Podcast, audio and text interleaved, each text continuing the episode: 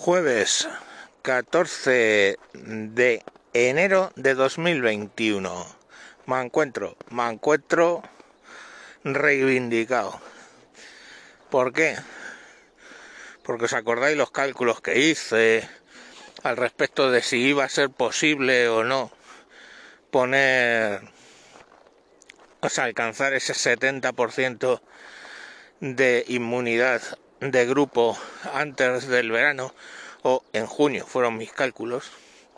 Pues bueno ya el gobierno empieza a bajarse de la burra y ahora dice que bueno será hacia finales del año 21 con lo cual niños y niñas ya sabéis tenéis mascarillas por todo el 21 y distancia social y todas las narices.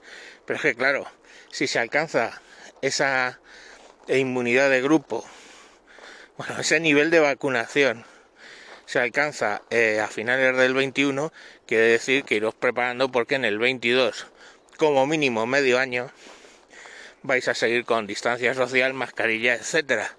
Porque una cosa es que esté la inmunidad, o sea, que se haya puesto la vacuna al 70% y otra que bueno, que realmente o no se alcance esa presunta inmunidad de grupo o como les gusta decir a ellos, porque merecido lo tenemos, inmunidad de rebaño.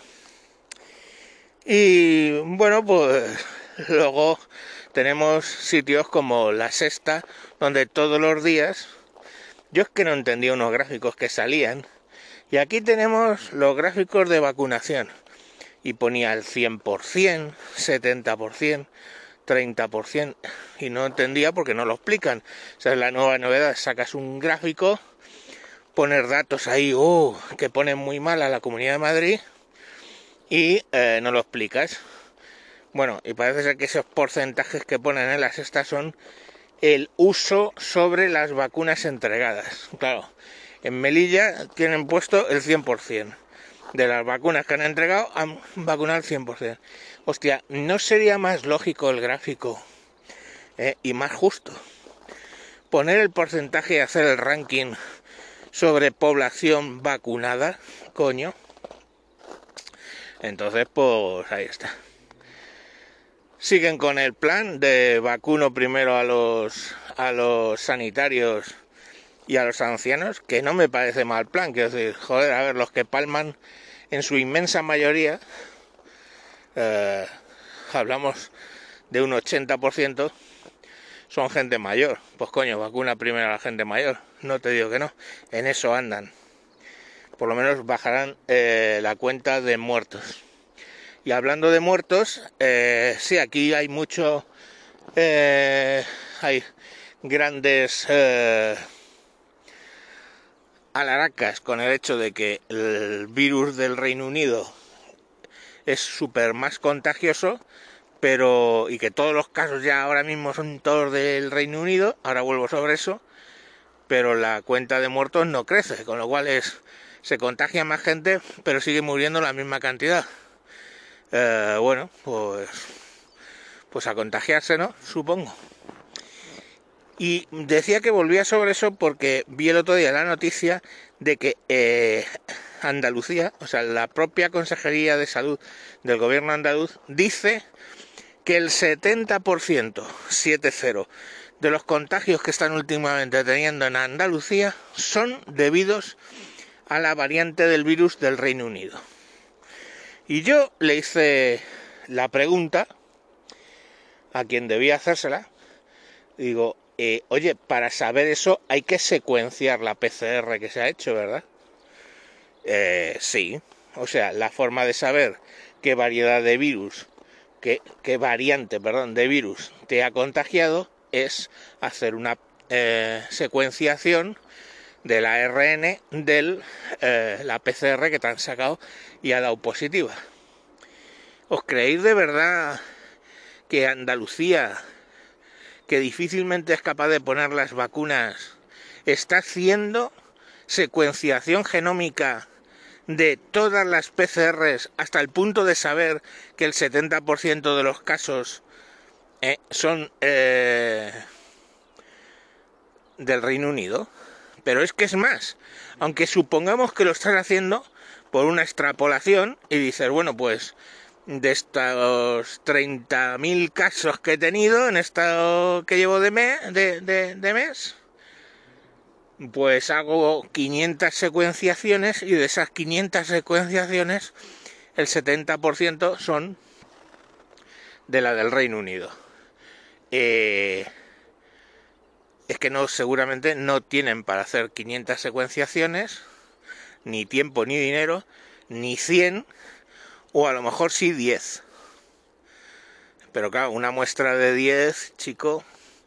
O sea, ahí tenemos una más, una más, esta vez viniendo de, un, de una comunidad autónoma gobernada por la derecha, una más de las múltiples mentiras que van encadenando eh, una tras otra pues en todo este tema de la pandemia no hay no hay más primero que íbamos a alcanzar la, el nivel de eh, inmunidad del 70% en verano ahora en invierno insisto sigo dudándolo muchísimo que se vaya a alcanzar y luego me queda otra duda que me gustaría plantear. De suerte, ¿eh? de suerte, ahora mismo la temperatura está súper baja. Pero toda esta gestión de logística de la vacuna a 80, a 80 grados bajo cero, que luego tienen que eh, atemperar a base de inyectar también esto suero que sacan X eh, de cada botecito, digamos, sacan X dosis. Y que una vez que lo han atemperado, eso dura eh, pues nada y menos. Eh, creo que eran dos horas o cuatro horas, dos horas creo. ¿De verdad os creéis que están poniendo todas las vacunas en condiciones, haciendo toda esa puta verbena con el presunto nivel de saturación que tienen en asistencia primaria?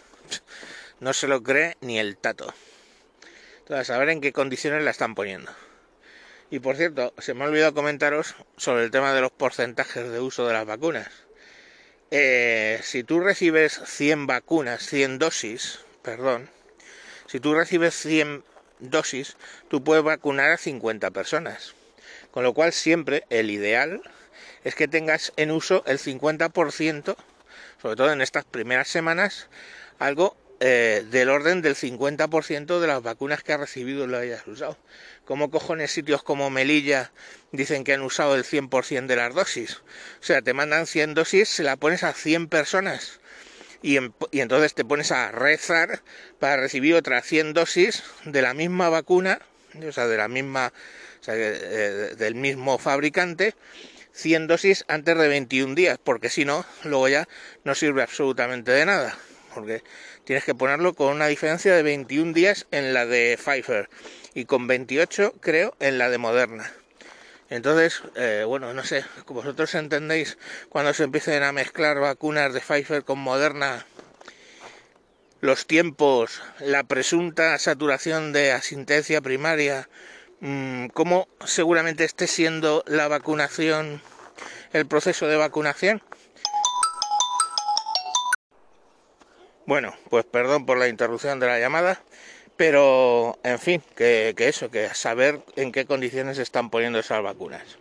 En fin, todo el descontrol que tenemos en general, las mentiras y es un poco lo de lo de siempre, lo de lo mismo.